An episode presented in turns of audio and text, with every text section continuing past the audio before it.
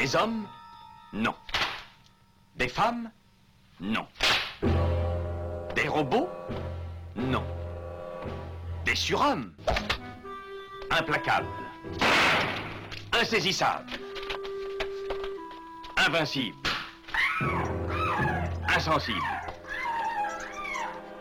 Aux ordres d'une super organisation criminelle.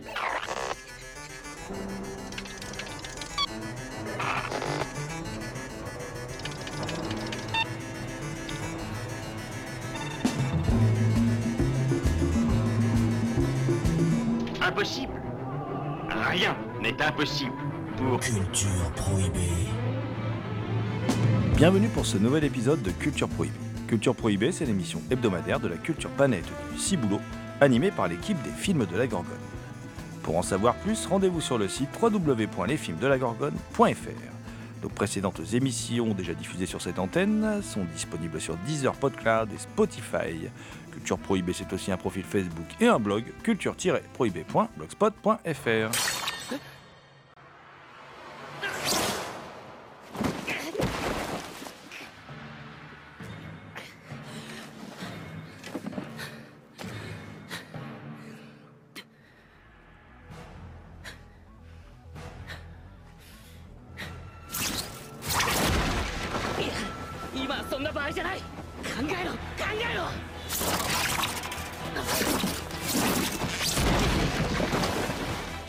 sommaire aujourd'hui, une émission spéciale bande dessinée.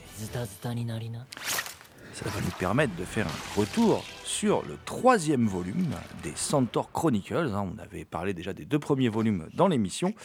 Un comics à la française, un comics français, un French comics, euh, signé au dessin par Marty Riedman et Eric Van Elsland, et au scénario par Jean-Michel Ferragati. Alors c'est ça, c'est publié par FG Prod et on écoutera d'ailleurs Jean-Michel Ferragati, scénariste de cette bande dessinée, euh, qui nous en dira un peu plus sur ce volume 3 des Centaur Chronicles. Nous aborderons également les Dogs Noirs de l'Empire, la Force Noire, qui est paru chez l'Armatan BD de Massir Tunkara au dessin et Christophe Cassio-Ori au scénario. Nous parlerons également de Mécanique céleste de Merwan Chaban, publié chez Dargo. Euh, nous parlerons aussi manga avec Demon Slayer de Koyoharu Gotoj, euh, j'espère que je le dis bien, chez Panini Manga. Euh, nous aborderons Batman vs Deathstroke de Christophe Priest et, Carlos Pagulayan et Ed Benes également, ils sont trois. Et ça c'est chez Urban Comics. Et pour causer bande dessinée, je suis accompagné de ma bande à moi. Et oui, euh, le trio infernal que nous formons, euh, bah, tous les trois, puisque c'est un trio, hein, voilà, euh, anime chaque semaine cette émission de Culture Prohibée, chaque semaine ou presque. et là, nous sommes trois aujourd'hui, c'est la Dream Team. J'adore le mot Dream Team parce que je sais que Thomas adore les anglicismes. et justement, bah, il y a Thomas Roland qui est là. Thomas Roland, dit le loup-garou Picard, qui, chaque nuit de pleine lune, rédige deux sanglants écrits pour la revue Griffe, pour le site cultureaupoint.com, et puis parfois il fait entendre sa voix suave euh, dans son émission euh, à l'écoute du cinéma sur Radio Campus Amiens. Hi Thomas Ave GG, Ave Damien et Ave à toutes et oui, il a dit, il a révélé, il a révélé euh, le poteau rose. Il y a effectivement, oui, ce fameux poteau de couleur rose, il y a effectivement Damien Demey qui est là. Damien Demey qui dit La bête noire de Compiègne, un archéologue animal en quête de culture souterraine et oubliée. Bonjour Damien. Hi everyone. Je suis, je suis, troublé car Damien a changé son, son, intro habituel. Alors du coup, je vais laisser la, la parole à Damien pour qu'il nous parle de, de Mécanique céleste de Merwan Chaban. C'est un, une super BD qui euh, déjà a un contexte assez intéressant, qui se déroule à Fontainebleau, donc euh, juste à côté de Paris, qui est une forêt. Et ici, il lui donne des aspects de forêt tropicale. Et on comprend assez vite qu'on se balade dans un futur post-apocalyptique. Les héros sont attachants, euh, surtout euh, Aster et son ami Wallis. Et donc l'histoire nous raconte ces deux personnages qui vivent dans cette dans cette euh, cité de, de Pan, plus une sorte d'agglomération euh, agricole et qui du jour au lendemain va voir euh, une, autre agglomération assez militarisée venir et leur proposer un deal inacceptable qui, en leur laissant un dilemme. Soit ils se soumettent et ils leur donnent un certain nombre de, de productions et en échange, ben, ils seront protégés et n'auront plus rien à craindre. Soit, et c'est dessus que va partir euh, l'ensemble de la BD, ils participent à Mécanisme Céleste. Le Mécanisme Céleste, c'est un jeu que nous connaissons, mais je ne dirai pas lequel, où deux équipes vont s'affronter et va donc décider de ce qui se passera. C'est-à-dire que si euh, Pan finit par gagner, finalement, c'est eux qui absorberont l'autre cité. Et donc, c'est une BD vraiment très belle, incroyablement passionnante. Je l'ai lu d'une traite. Je l'ai prêté à une amie. Elle l'a lu d'une traite. Et je crois que les personnes que je connais lisent tous d'une traite parce qu'on n'arrive pas à le lâcher une fois qu'on débute. Et c'est intéressant parce qu'il y a énormément à dire à travers euh, l'atmosphère et l'univers qui développe. Mais il se sent tellement euh, sur les personnages qu'à la fin, on peut se sentir un peu frustré qu'il n'ait pas abordé d'autres détails. Mais euh, l'histoire des personnages en elle-même nous comble ah, elle nous comble tellement Voilà, donc c'est un ouvrage passionnant et si vous pouvez mettre la main dessus, euh, mettez-la. Damien, tu, tu as aussi été comblé, ou pas d'ailleurs, je ne sais pas, par un manga euh, un manga qui s'appelle Demon Slayer, euh, paru chez Panini Manga, qui est signé euh, Koyoharu Gotoje. Franchement, je ne sais pas si je le prononce bien, je n'ai pas de maîtrise en japonais. Voilà, j'aimerais bien, mais je ne parle pas cette langue. alors, Demon Slayer, déjà, c'est un titre qui fait envie, évidemment. J'ai été moins conquis par Demon Slayer. Alors, euh, Demon Slayer nous raconte l'histoire de deux jeunes euh, héros, notamment le principal euh, Tajiro Kamado et sa sœur Netsuko Kamado. Et donc, l'histoire commence par le massacre de sa famille par des démons, et ce dernier va tenter de sauver sa sœur qui se retrouve infectée par ce sang. Et afin de finalement pouvoir guérir sa sœur un jour, il va décider de, suivre, de suivre l'entraînement pour devenir un Demon Slayer. Et c'est un manga qui a une grande popularité. Et euh, c'est un truc qui me perturbe parce que je n'arrive pas à voir la raison de pourquoi il est aussi populaire. Donc ça, c'est la grande inconnue qui m'a poussé à choisir et à vous le présenter pour essayer qu'on essaie de comprendre finalement ensemble euh, une des raisons de pourquoi il est autant populaire. Déjà, l'un des phénomènes qui s'est passé, c'est qu'il est sorti en 2016, mais en France, il n'a pas vraiment fonctionné, tandis qu'au Japon, il a vraiment bien fonctionné. Et il y a quelques temps... Euh, différents influenceurs et youtubeurs ont commencé à en parler et il y a eu une sorte d'effet de masse qui est venu euh, relancer le projet. Panini Manga n'a pas loupé le coup, ils se sont lancés. Et euh, quelque chose de quasiment improbable s'est passé, c'est que depuis des années, One Piece est au sommet des ventes en France et euh, One Piece a été battu par les ventes de Demon Slayer. Alors, beaucoup d'amis à moi m'ont expliqué que c'était au fait que One Piece, durant un mois, c'était moins vendu et que Demon Slayer ait pu le dépasser, ce qui me semblait un peu. Euh, que j'accepte, même si je suis réticent à citer, tout simplement parce qu'il existe des mangas qui ont énormément fonctionné ces dernières années, comme One Punch Man, Attack on Titans ou Sword Online, qui ont souvent été derrière euh, One, Piece, mais n'ont pas réussi à le dépasser. Et la dernière fois, si je ne m'abuse, que One Piece a été dépassé par un manga, c'était autre que le Death Note. Donc on est au début des années 2000. Et donc, quand je me suis plongé dans ce manga, je me suis interrogé sur pourquoi il avait autant de succès. Je trouve que l'histoire des personnages est assez vite expédié, on n'a pas le temps de créer un lien. Que la plupart des personnages qui ne sont présentés, moi personnellement, m'agacent plus qu'autre chose, qui sont présentés à la va-vite. Les démons sont intéressants, mais ne durent pas suffisamment longtemps à mes yeux euh, pour qu'il y ait vraiment euh, quelque chose qui se mette en place. Et la seule chose que je trouve d'unique à, à ce manga, c'est son héros, Tajiro, qui, à chaque fois qu'il tue un démon, un rapport avec lui qui est assez euh, particulier, c'est-à-dire qu'il l'humanise certes, il le tue, mais il ne perd pas de vue que tout démon était de base un humain.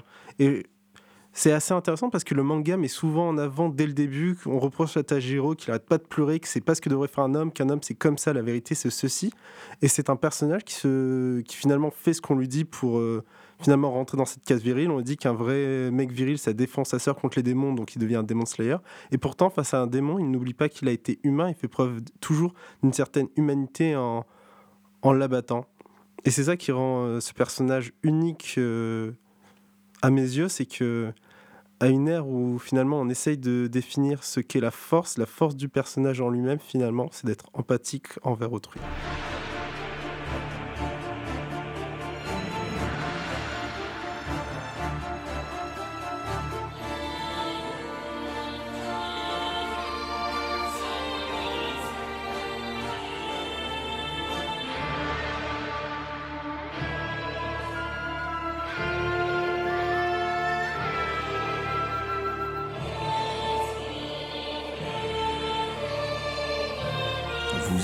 Culture Prohibée.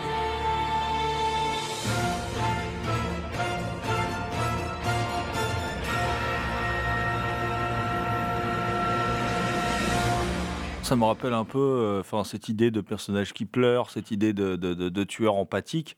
Bon, là, c'est un pourfendeur de démons, en gros. Hein. Euh, ça rappelle Crying Freeman de Kazuo Koike, hein, voilà, qui est un qui est une légende du manga, hein, euh, voilà, qui est un, grand classique.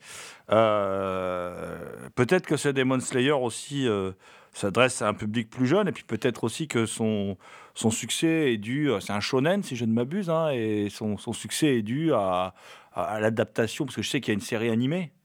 Euh, il y a une série d'animes qui est, qui est en cours, je crois. Hein. Oui, tout à fait. Et c'est peut-être ça qui a fait euh, que le succès est venu un peu tardivement en France. Euh, j'avais eu trois ans pour que ça prenne, c'est ce que tu disais. Oui, ça a toujours pris du temps pour venir et ça a eu, une enfin, ça a eu un croisement d'influence entre finalement.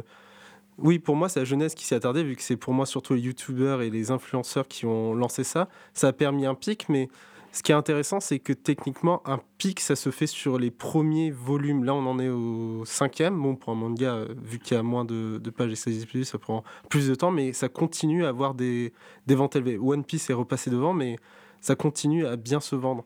Et pour moi, euh, je, me suis dit, si on a un effet euh, comme ça d'appel et que ça commence à se vendre avec les premiers, les premiers tomes, ça va vite s'essouffler vu que finalement, il n'y a rien qui transpire à travers.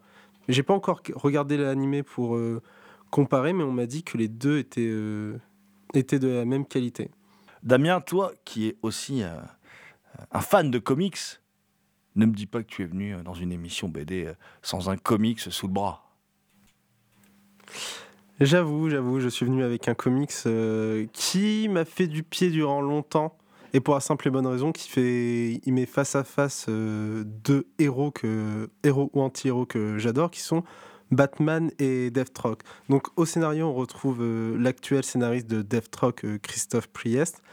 Et euh, ce qui est triste, c'est qu'on ne retrouve pas l'auteur actuel de Batman qui est Tom King et que j'adore, mais dont je vous reparlerai sûrement très bientôt. Et donc Christophe Priest, depuis les Deathstroke Rebirth, fait un super arc autour de, de Deathstroke et de ses liens avec sa famille, qui a une relation absolument Chacun essaye de s'entretuer, de s'auto-protéger avant d'à nouveau s'entretuer.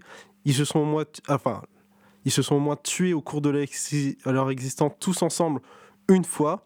Mais vu qu'on est dans les comics, ils reviennent. Je sais pas si c'est une bonne chose pour leur famille après tout. Et donc, euh, ce numéro est assez particulier car euh, il est hors. Euh, ça aussi, c'est une des questions qui m'a perturbé parce qu'en ce moment, je suis perturbé par beaucoup de questions. Serait-ce le début de l'année? Je ne le sais pas.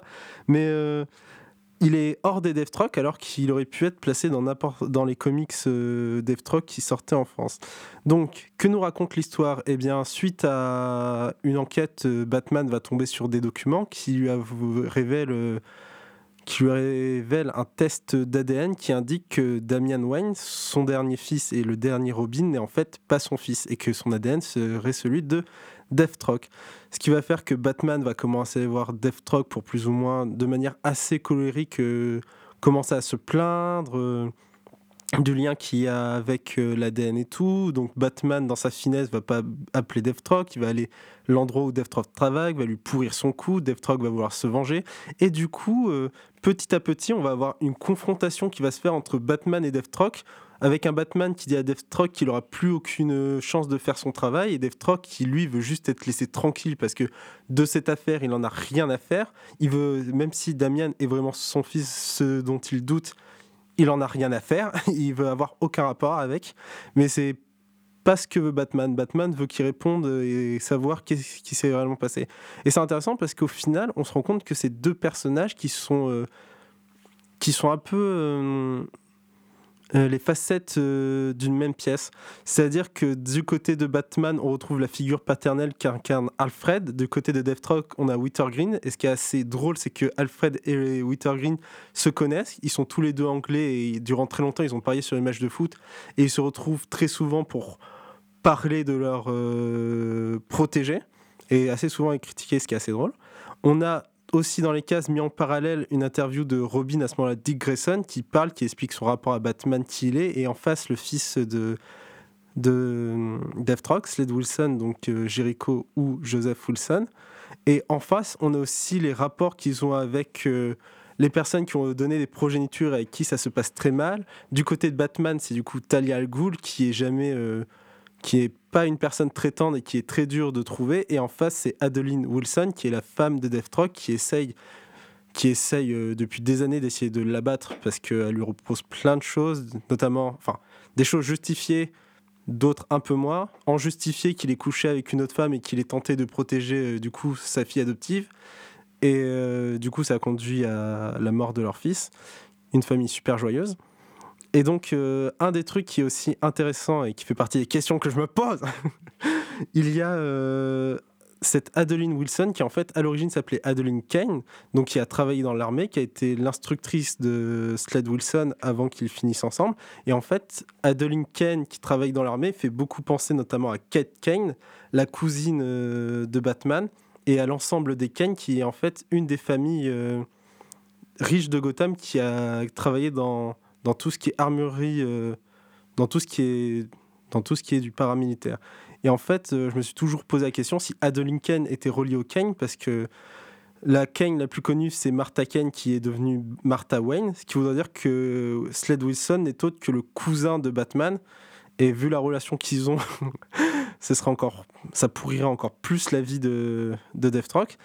Et donc nous nous retrouvons dans cette confrontation de titans où chacun des deux prennent autant les techniques que l'autre, arrive constamment à dépasser l'autre, s'enquiquinent tous les deux de façon ultra violente, gore avec des retournements de situation assez spectaculaires, au point que parmi les nombreux coups qui sont dans les pattes, Batman va détruire avec un rocket l'avion que Deathstroke utilisait pour se déplacer et que Deathstroke va se venger en, éliminant, enfin, en liquidant tous les fonds de Wayne. Donc c'est euh, à la fois un comics avec beaucoup d'action, beaucoup de scènes de combat.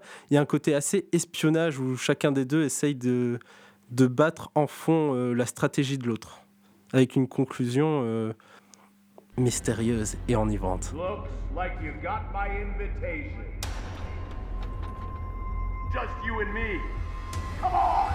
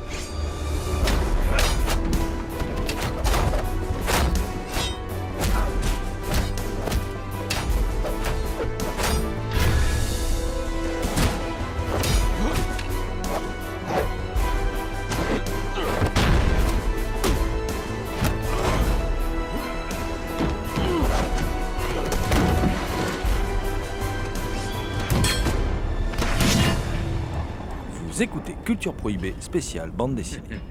Not so fast, Deathstroke.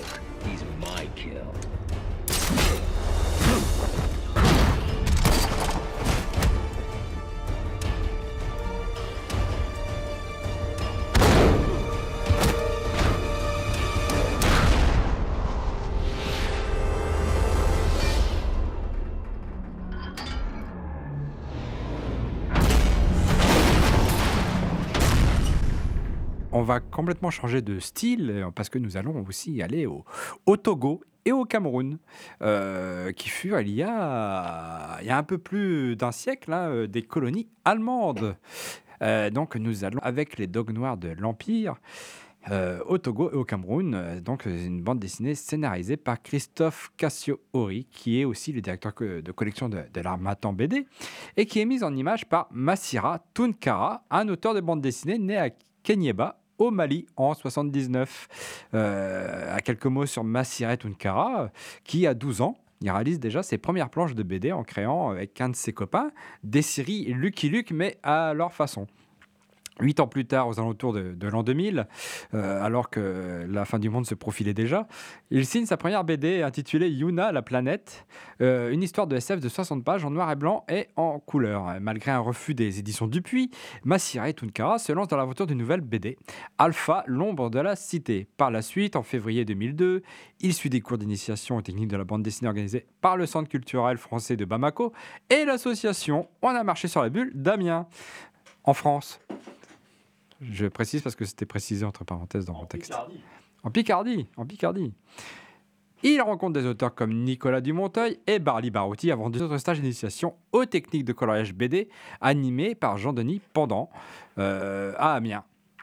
Il a l'occasion de participer à plusieurs, plusieurs, fois à des festivals de BD, à Amiens, euh, à, Lyon, à l'exposition Bulle d'Afrique à Bruxelles, de signer en 2003 une illustration sur la célèbre cathédrale Notre-Dame d'Amiens dans le cadre du projet Couleurs du Monde. Entre-temps, il fonde avec deux autres collègues, Julien et Papa, le club BDB qui finira par devenir l'atelier BDB. Il illustre plusieurs albums, dont des planches pour Amnesty International, travaille par intermittence comme dessin animé pour une boîte malienne, et participe à des albums collectifs comme Illustration universelle des droits de l'homme chez Glénat, ou encore Sommet d'Afrique, déjà chez l'Armatan BD. L'histoire des dogs noirs de l'Empire se situe au tout début de la Première Guerre mondiale. La France et l'Allemagne exportent le conflit sur le sol africain et recrutent des soldats parmi les indigènes. Bakary et Babacar sont cousins, mais habitent chacun d'un côté de la rivière qui sert de frontière entre les colonies allemandes et françaises au Togoland, qui est maintenant le Togo, bien sûr, on l'aura deviné. Les deux jeunes hommes vont s'engager et vont donc combattre chacun dans un camp ennemi l'un à l'autre. On pense bien évidemment à la conférence de Berlin, durant laquelle différentes nations européennes se sont partagées l'Afrique en créant des frontières artificielles au début du bon sens sans jamais tenir compte des réalités du terrain. Ainsi, par exemple, on peut trouver des Yoruba aussi bien au Nigeria qu'au Bénin. C'est quand même une aberration. Euh, l'ethnie se retrouvant à cheval euh, sur ces deux pays les fameux dogs du titre sont des soldats africains relégués à une simple main-d'œuvre dénuée de, toute humanité. Hein. La BD met bien tout cela en évidence. La façon dont sont traités les Africains par les colons, mais aussi le fait qu'ils se retrouvent dans une, guerre qui ne les concerne pas, souvent contre leur gré. Euh, le dessin de Massiret Tunkara est très beau, réaliste. Les scènes bénéficient d'un beau découpage quasi cinématographique, avec une grande variété de valeurs de plan. Le tout est assez dynamique, avec des bonnes scènes de combat bien décrites. Et dans sa façon de décrire un combat, dans sa façon de décrire un conflit qui s'exporte et qui apporte aussi la guerre dans une même famille, les, dogs noirs de l'Empire montrent l'absurdité de la guerre et les ravages de la colonisation.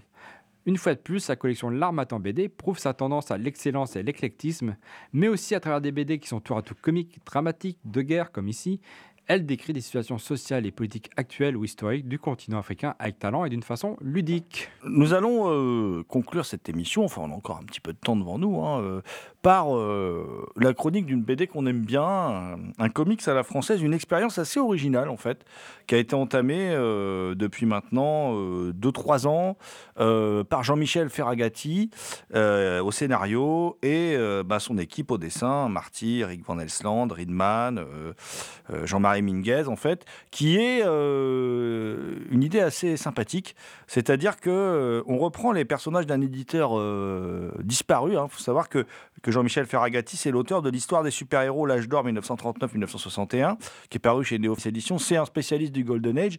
Et lui, il avait connaissance de cet éditeur qui s'appelle Centaur Publication, Centaur Comics, hein, qui, au départ est, un éditeur qui, qui publie des pulps et qui, qui va se lancer dans les comics et qui va révéler. Ça va durer très peu de temps, hein. ça, démarre au mi-temps des années 30 et euh, ça, se, ça se termine euh, au, comment dire, euh, mi-temps des années 40. Quoi. Voilà, c'est, un éditeur qui a une vie très courte, mais qui va lancer d'incroyables dessinateurs. Par exemple, Bill Everett, hein, Bill Everett, le créateur de Namor ou Submarine, ça dépend comment on l'appelle et qui va euh, mettre en place des, personnages euh, voilà, qui vont, euh, par exemple, comme Arrow, qui sera un peu modifié plus tard. C'est pas Green Arrow, hein, c'est un autre personnage, mais qui sera, qui, sera qui inspirera, donc hein, on, devine qui.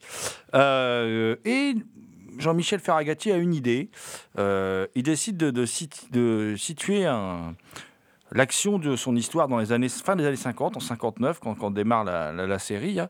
à l'époque aussi du euh, de la mise en place de la censure au niveau des, comics, hein, avec le Comics Code Authority, l'interdiction de, lecture aux mineurs et tout ça. Et il décide de mettre en place à ce moment-là son histoire, son, intrigue. Et il reprend donc des personnages de, l'éditeur et il les illustre, il les met en, il les met en scène.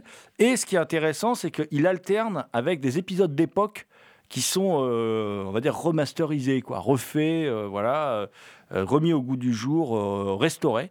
et il alterne et il arrive à créer un univers cohérent.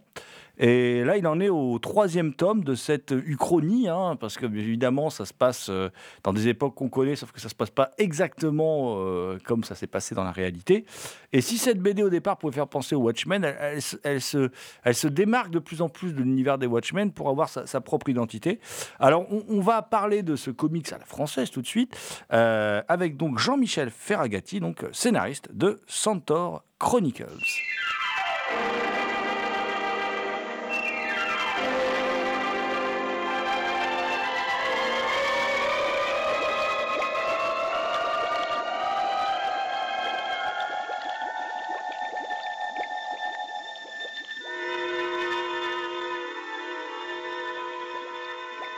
Le concept de Centaur Chronicles, euh, c'est euh, la reprise de personnages américains de super-héros libres de droit. Euh, et l'idée est de raconter des aventures nouvelles de ces personnages qui se situent à la fin des années 50. et pour ce faire, nous avons une équipe d'artistes modernes, scénaristes, dessinateurs, coloristes, qui, euh, qui, donc raconte des nouveaux épisodes et pour permettre euh, aux lecteurs d'avoir une bonne idée de qui sont ces personnages, nous rééditons également des épisodes originaux qui datent des années 30 et 40, dont la couleur est entièrement restaurée par un restaurateur qui s'appelle Ridman. Et voilà pour le concept. Pour le résumé des épisodes précédents, le premier tome s'appelle La Renaissance et nous permet de découvrir qui sont ces personnages et quelles sont euh, leurs situations au moment où l'intrigue débute et un petit peu aussi leur passé. Le deuxième épisode s'appelle Les origines, le deuxième volume. Et là, on va se focaliser en effet sur euh, les origines de ces personnages, euh, quels sont leurs points communs, pourquoi ont-ils une histoire passée commune, pourquoi certains ont des super pouvoirs, pourquoi pas d'autres, et euh, également replonger dans l'histoire du comics, l'histoire de, euh, aussi euh, des États-Unis. Ben justement, tu viens, tu viens de l'aborder à l'instant, tu parlais d'histoire. Chronicles, on Centaur Chronicles met en avant des personnages du Golden Age qui sont des, des pionniers, on va dire. Hein. La, plupart sont apparus à la même époque que Superman. Je simplifie un peu, mais c'est à cette époque-là. Euh, toi, tu viens de le dire, tu es attaché à l'histoire. Euh, c'est pas innocent. Enfin, je suppose que le travail euh, d'historien, je rappelle que tu avais signé les publications américaines en France, qui était un, un, vrai travail de, de forçat, hein, euh, un travail d'historien des comics. tu pouvais pas faire autrement que faire une BD qui rentre euh, en, collusion avec l'histoire, j'ai envie de dire. Oui, alors euh, je ne sais pas si je pouvais pas faire autrement. En tout cas, euh, ça s'est imposé assez rapidement parce que l'histoire à la fois fictive mais également réelle des personnages et de leur publication était en effet au cœur de notre projet. Et pour plein de raisons, dont l'une d'entre elles est que au travers de ces épisodes originaux, les créateurs euh, d'origine ont en fait projeté euh, leur conception du futur. Futur proche, futur un peu plus éloigné, futur très lointain qui lui malheureusement est, assez peu exploitable. Mais donc on était obligé, enfin je me sentais plus exactement obligé de raccorder cette vision de leur futur avec les épisodes qu'on appelle modernes, qui se passent à la fin des années 50, euh, et puis également l'histoire globale. Quoi. Donc en effet, l'histoire est devenue d'une certaine manière au cœur de nos préoccupations euh, à travers ces différentes thématiques. D'ailleurs, il y a aussi une tradition, j'ai envie de dire, dans Centaur Chronicles qui est, très agréable, c'est-à-dire qu'il y a des, petits points historiques, alors, sous forme de bio, de bio de Bill Everett par exemple, enfin de bio de dessinateurs, de scénaristes ou, des rappels d'éléments, historiques qui sont entre les épisodes, qui sont situés entre les épisodes. Cette forme-là s'est imposée assez rapidement pour toi? C'était clair de devoir procéder comme ça? Oui, alors au début, on a vraiment euh, voulu procéder comme ça pour mettre en avant euh, les créateurs des personnages originaux. Nous, on voulait vraiment, euh, enfin, je voulais vraiment, mais les artistes étaient complètement d'accord avec moi, mettre en avant ces créations originales en disant c'est pas nos personnages. on ne voulait pas se les réapproprier sans expliquer qu'on n'était pas les créateurs, hein, qu'on était juste des héritiers, des repreneurs, des passeurs plutôt, hein, plutôt que repreneurs, je pense que passeur est un bon terme. Et du coup, euh, on, est parti du principe que les personnages euh, étant assez peu connus, leurs créateurs sont un peu plus connus, mais il y avait sans doute des gens qui allaient découvrir à la fois les personnages et les créateurs au travers de notre, de notre œuvre. Donc ça s'est imposé très rapidement.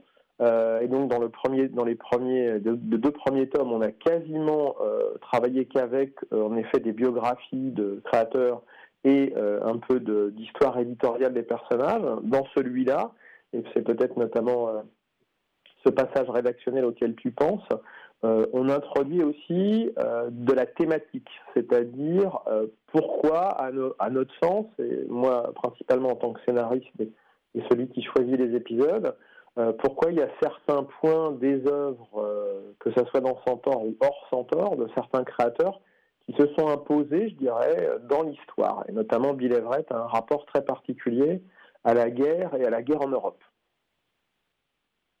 Effectivement, je, je, je, voulais aborder aussi cette thématique euh, qui, est, qui, est, dans le livre. Alors, le il y a quelque chose aussi, euh, moi, qui me questionne aussi à chaque fois en lisant, euh, en, lisant les, trois volumes de Centaur Chronicles, c'est euh, la manière dont tu travailles le, scénario avec tes dessinateurs.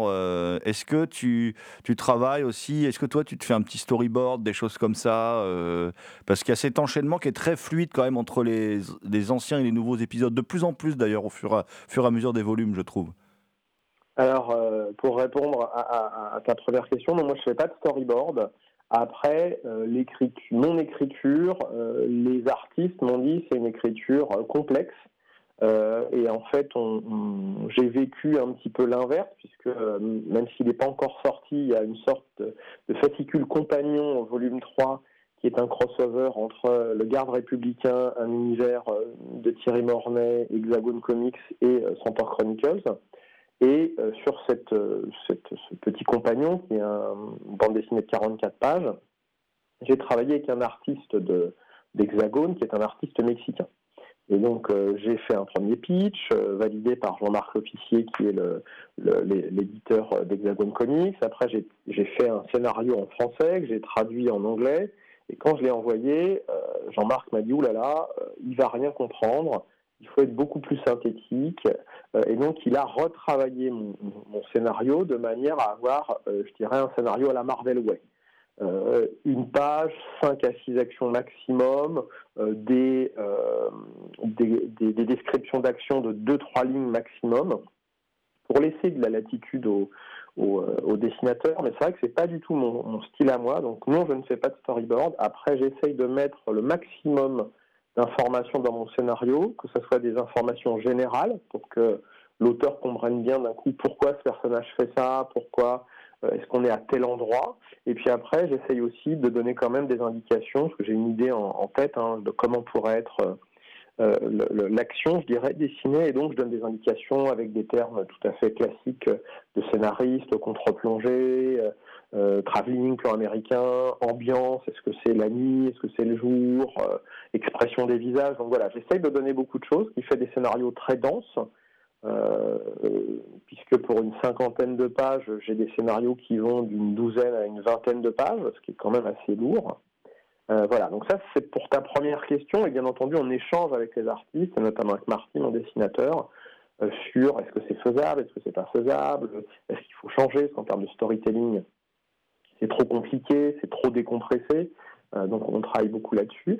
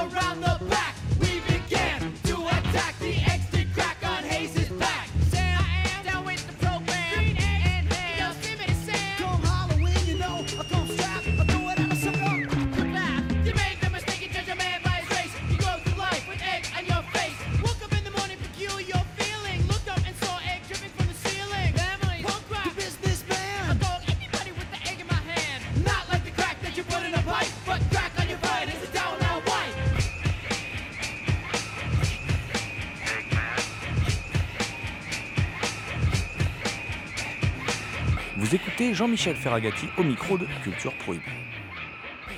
Sur l'intégration, c'est en effet euh, des commentaires quasi unanimes sur le troisième volume, puisqu'il a, il a déjà été en partie distribué aux contributeurs Ulule. Euh, et donc beaucoup de gens ont, fait un retour en disant c'est incroyable, dans le troisième, on a l'impression que les épisodes originaux ont été écrits en même temps que les épisodes modernes. Euh, c'est-à-dire qu'il y a une continuité quasi parfaite, ou en tout cas extrêmement forte. Alors ça me fait très plaisir pour deux raisons, parce que le troisième volume, je le trouve un peu plus faible scénaristiquement que les deux autres. Euh, et donc j'étais un peu craintif par rapport au retour des, euh, lecteurs. Euh, et puis deuxièmement, bah, ça montre que l'idée qu'on avait, au fur et à mesure de sa construction, elle, elle est validée par, par le lecteur. Bah, tu vois, donc il n'y a pas que moi qui pensais ça, puisque tu as eu des. ça, ce ne sera pas dans l'interview diffusée, mais je t'avais renvoyé un petit mail pour te dire ce que j'en pensais. Et tu vois, en fin de compte, les...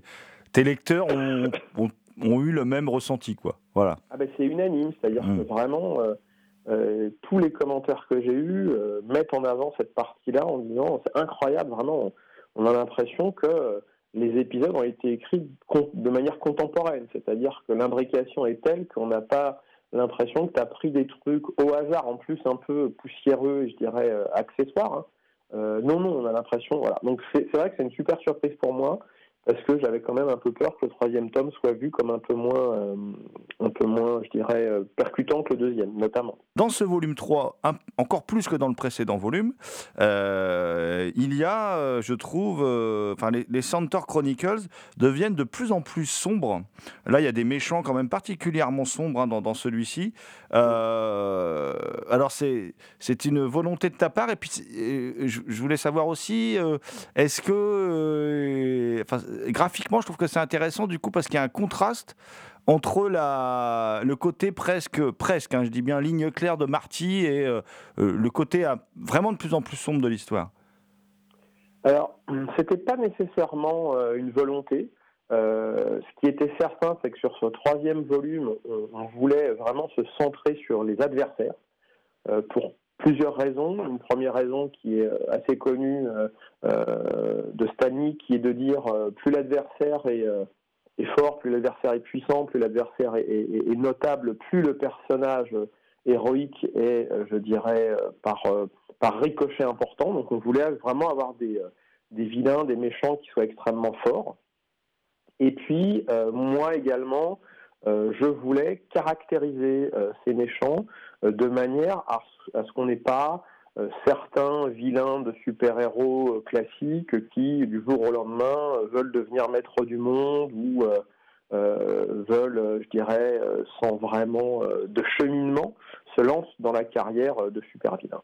Donc tu, as raison, du coup, ça donne un côté un peu plus sombre, parce que là, on rentre réellement, à mon sens, dans les motivations et, et, motivations profondes de ces, de ces personnages de super-vilains. Et on explique pourquoi euh, ils ont pendant des décennies poursuivi euh, les super-héros de leur vindicte avec, euh, d'une certaine manière, une volonté de prise de pouvoir, mais pas tant que ça. C'est-à-dire que on sent que ces personnages, ils sont pas là uniquement pour le pouvoir, l'argent. Je dirais, ils sont vraiment là aussi pour des raisons psychologiques extrêmement fortes. Donc ça, c'est pour répondre en partie à ta question. Et alors, du coup, bah, c'est imposé un peu ce, côté un peu sombre, en effet, euh, avec, euh, je dirais, euh, un, un, nadir, c'est-à-dire qu'on arrive un peu sur quand même le pire, on va dire. Et puis, le quatrième volume, sans le déflorer, je pense, va être beaucoup plus lumineux parce que euh, le chemin des héros va repartir vers quelque chose de plus euh, glorieux, lumineux et, une fin plutôt heureuse. Euh, mais il fallait passer par ce moment dur, ce moment un peu noir, où on se rend compte aussi que les motivations des, des, vilains, elles sont pas totalement égoïstes. C'est-à-dire que derrière, ils ont un passé qui fait qu'ils se battent aussi d'une certaine manière pour quelque chose dans, chaque volume, il y, a des, il y a des nouveaux personnages qui apparaissent. Hein. Euh, est-ce que tu peux nous en dire plus sur les personnages qui, apparaissent dans ce volume? Et puis, moi, ce que je voulais savoir surtout, c'est comment tu les choisis, ces personnages? Euh, Parce qu'il y en a quand même certains qui sont tombés dans l'oubli. Euh, et, on se demande pourquoi. parce qu'ils sont assez passionnants. Moi, je pense que The Magician from Mars, par exemple, qui en plus la particularité d'un personnage féminin. Enfin, c'est, quelque chose, je m'explique pas vraiment parce que je trouve la BD très efficace, euh, très bien dessinée, euh, très intéressante. Alors, pour répondre à la deuxième partie de ta question, on les choisit pour l'intérêt éditorial, c'est-à-dire est-ce qu'en les réinjectant, ils vont apporter quelque chose à l'histoire. je les choisis également en fonction de leur histoire éditoriale et de ce qu'ils représentent. Donc ça, tu vois, c'est un, deuxième choix, un deuxième axe, je dirais, sur lequel je vais revenir. Et puis, euh, et puis dernièrement, on, en choisit aussi certains, je dirais, par, euh, par clin d'œil, par amour, par... Euh, ils, sont, moins importants, mais néanmoins, le, fait de les, de les remettre un peu au bout du jour est quelque chose qui, qui, est intéressant et qui nous permet aussi d'étoffer, de, d'étoffer, je dirais, notre galerie de caractères, enfin de personnages secondaires, de choses comme ça. Alors from Mars, c'est très intéressant ce que tu dis. Euh, on l'a pris pour plusieurs raisons, parce que d'abord, euh, elle est très liée à l'origine des personnages. On va pas spoiler les gens, mais, c'est quand même important, je dirais, première chose. deuxièmement, parce que bah, pour moi, c'était important de remettre en avant un personnage qui est la première super-héroïne de l'histoire des comic books. C'est vraiment le premier personnage féminin qui a des pouvoirs. Il n'a pas été retenu, je dirais, par euh, les historiens euh, sous ce, sous ce format-là parce que euh, elle n'a pas réellement de costume, en tout cas, elle n'a pas de masque. Donc, le plus souvent, les historiens expliquent que la première héroïne de l'histoire des, des, comic books, c'est Woman in Red, qui est une, détective, qui une sorte de grande robe avec un masque rouge. Mais elle n'a pas de pouvoir, elle. Donc pour moi, Magician from Mars, c'est vraiment la première super-héroïne. Et en plus, elle a une thématique extrêmement forte, à la fois en termes d'origine, donc on ne reviendra pas dessus, mais euh, de, thématique. C'est un personnage euh, extrêmement euh, ancré dans la science-fiction. mais également avec des pouvoirs très importants. Et donc, pour moi, c'était vraiment quelque chose de nécessaire de, remettre un focus sur Magician from Mars, et également, elle n'a eu que cinq épisodes qui lui ont été consacrés dans l'histoire pour l'instant des comic books, mais ils ont une certaine continuité, c'est-à-dire que euh, ce ne sont pas des épisodes où on saute d'une histoire à l'autre sans tenir compte du passé, etc. On sentait une volonté feuilletonnante de John, John Junta, qui est à la fois le scénariste et le, le dessinateur de, et le créateur de Medicine from Mars. Euh, voilà, puis c'est un personnage qui a un look avec euh, ce, costume un peu de général euh, qu'on voit dans le, cinquième épisode et que qu'on réédite. C'est aussi un personnage qui, pour l'époque, est extrêmement moderne. C'est-à-dire qu'elle explique à son amoureux bah, que c'est à elle d'aller se battre parce qu'en gros, c'est elle qui est la plus forte. Donc elle lui dit un peu, reste, dans tes cuisines, reste au foyer d'une certaine manière. Donc ça, c'est aussi quelque chose d'intéressant scénaristiquement qui nous permet de caractériser et d'avoir une forte, fort profil psychologique du personnage.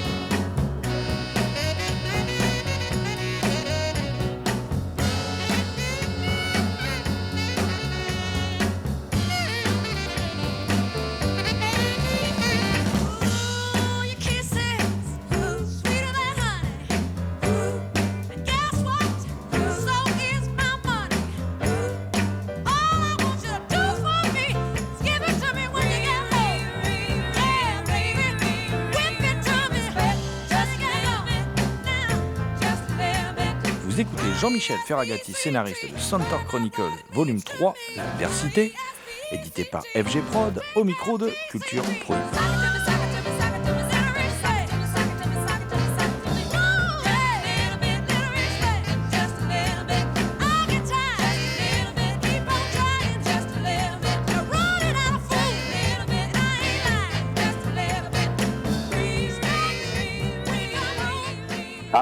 Certains qu'on réutilise parce que euh, la coïncidence est tellement énorme euh, qu'on, je dirais, je suis obligé de les mettre dedans. Donc, euh, je, parle de ce personnage qui s'appelle Scarlet Ace, qui est un aviateur de la Première Guerre mondiale et qui est un, un décalque, je dirais, du Baron Rouge, mais du bon côté, parce que c'est un Américain qui n'a connu qu'un seul épisode par un artiste assez connu, hein, Bob Lubers, qui, reprendra des comic strips, dont un qui sera son comic strip, donc il créera un comic strip, qui à l'époque, dans les années 50, est toujours euh, le pinacle de la carrière d'un illustrateur. Et, et, Scarlet Ace, je le réutilise parce que d'abord, il, est malgré tout intéressant, et parce que dans son épisode, il y a des coïncidences extraordinaires avec d'autres personnages, enfin des personnages d'autres séries, notamment des personnages de la série Amazing Man. Et là, encore une fois, on ne va pas déplorer, déflorer pour le lecteur, mais pour moi, il était évident euh, qu'il y avait des liens entre cette série, euh, cet épisode, même je dirais, Scarlet Ace, et euh, une autre série qui est Amazing Man. Donc pour moi, c'est vraiment le, hasard heureux qui permet de se dire, et qui permet, comme tu dis, d'avoir une fluidité entre les épisodes, et donc de se dire, c'est évident, on parle de la même chose. Alors, on a, bon, on a, on a échangé sur les, trois volumes parus hein, dans, dans, l'émission et puis même sur notre blog, hein, culture-prohibé.blogspot.fr. Euh, euh, il y a beaucoup de choses que tu nous avais dit euh, voilà, au lancement de, de la série. Aujourd'hui, on est presque au bout du premier story arc hein, qui doit comporter quatre volumes. est-ce, quel regard tu portes sur cette aventure? Et puis, est-ce qu'elle est conforme à l'idée que tu t'en faisais au départ puisque tu nous avais parlé d'autres story arcs, de séries TV, enfin de choses comme ça? Voilà.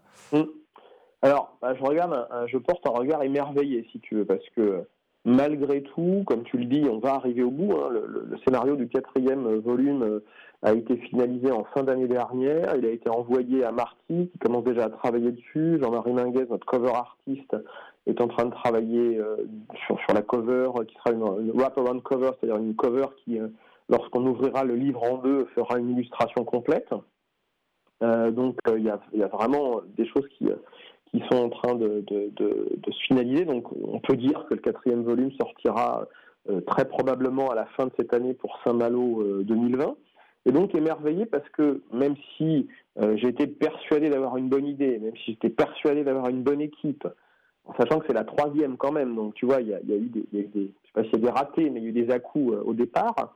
Euh, malgré tout, euh, les gens qui auraient parié sur cette aventure en disant euh, oui, en 5 ans, ils vont sortir 4 volumes de 100 pages, soit 400 pages, avec la moitié d'inédite et la moitié de restauré, et dans un univers où le lectorat va adhérer, on a, je dirais pour l'instant, des, plusieurs centaines de lecteurs réguliers. malgré tout l'enthousiasme qu'on avait, je suis pas sûr qu'on aurait parié. Euh, ce genre d'aventure, c'est quand même très compliqué d'aller au bout. Donc je, jette un regard émerveillé sur, cette partie-là. Euh, un regard aussi un peu étonné, euh, tu, as raison, c'est de dire que quasiment tout ce qu'on avait imaginé au départ se réalise. C'est-à-dire il y a eu très peu de, de, divergence entre le, les bases, le, plot du premier story arc en quatre volumes et là où on atterrit. Vraiment des trucs à la marge très très petits. Euh, donc, ça, euh, c'est quelque chose aussi d'extrêmement euh, satisfaisant de se dire que les 400 pages qu'on avait prévues, elles vont quasiment être conformes à, à 100% à, l'idée qu'on en avait au départ. C'est pas donné parce que parfois tu peux avoir des incidents de parcours, des choses modifiées. Donc ça veut dire que malgré tout, le, travail, je dirais, de conception de la série avait été extrêmement bien mené euh, avec euh, les artistes et moi-même. Donc ça c'est super. Puis dernière chose, on a euh, beaucoup de chance parce que il y a pas mal d'artistes qui se sont penchés sur la sur notre projet, qui nous ont offert des visuels assez intéressants et qui vont nous permettre de capitaliser sur un deuxième story arc, en effet, un troisième story arc, et également des projets de, spin-off qu'on avait en tête, mais dont certains sont rajoutés. Euh, donc, euh, on a beaucoup de projets en ce moment, euh, petits ou grands, sur, sur beaucoup de personnages, parce que il y a des auteurs, dont certains assez connus, qui se sont vraiment retrouvés dans certains personnages un peu annexes, qu'on a ressortis un peu, je dirais, pour faire des clins d'œil, et qui, en, regardant ces personnages, on, dit, non, ça, ça m'intéresse vachement comme concept je me retrouve dans, dans, ce personnage et je voudrais euh, bah, faire ce que tu as fait, c'est-à-dire le prendre et lui redonner une seconde vie. Donc, euh, là aussi, c'est quelque chose, euh, au final, extrêmement valorisant, gratifiant pour tout le monde, l'équipe d'origine et également tous les gens qui sont greffés dessus, de, de, se dire que cet univers est en train de prospérer de manière organique. c'est intéressant, ouais. Est-ce que tu peux rappeler à nos auditrices et auditeurs comment se procuraient donc les trois volumes de Centaur Chronicles? Alors, euh, il faut euh, aller sur le, le site euh, centaurchronicles.com. Centaur, C-E-N-T-A-U-R, Chronicles, C-H-R-N-O-N-I-C-L-E-S, donc les chroniques de Centaur en anglais, .com, et on a un onglet acheter, euh, on peut acheter des volumes un par un, on peut acheter des volumes par deux, le premier et le deuxième tome, on peut acheter des volumes par trois. Et donc, euh, quand on a des achats groupés, on a des bonus, que ce soit sous forme d'un fascicule qui s'appelle les origines, sous forme de sketchbook. Euh, on peut aller également dans certaines boutiques physiques. Les auditrices et auditeurs qui habitent à Agnières peuvent aller à la Casabule. les, les auditeurs et auditrices qui sont parisiens peuvent aller à Central Comics. Euh, et puis également euh, en ligne chez Attilan Comics, euh, qui est une, boutique avec qui on a beaucoup de partenariats. Et puis nous sommes présents dans les festivals tout au long de l'année. Nous étions à Angoulême ce week-end, le week-end dernier. nous serons à IMI les 7 et 8 mars, nous serons à Puteaux les 13 et 14 juin, nous serons à Made in Comics dont j'ai oublié les dates, nous serons à Saint-Malo, nous serons à Blois, mais ça c'est plutôt en fin d'année. Et l'avantage d'aller en festival, bah, c'est qu'on peut rencontrer les auteurs, le scénariste, mais également les artistes. Donc on peut discuter avec tout le monde, et puis les artistes font des dédicaces qui sont reprises sur nos réseaux sociaux, Facebook avec la page projet Centaur Chronicles, Instagram pareil, Twitter, je crois que c'est Centaur Comics. Euh, voilà, donc euh, on, peut nous suivre tout au long de l'année et on est preneur aussi des retours. Les gens qui, euh, ont acheté, qui ont lu, ben, ils peuvent nous écrire via nos pages Facebook, mon adresse mail perso. voilà, donc on, adore écouter ce que les gens ont à nous dire sur ce projet. Et pour l'instant, je croise les doigts et je touche du bois. Il y a eu très très très peu de critiques négatives par rapport à ce projet.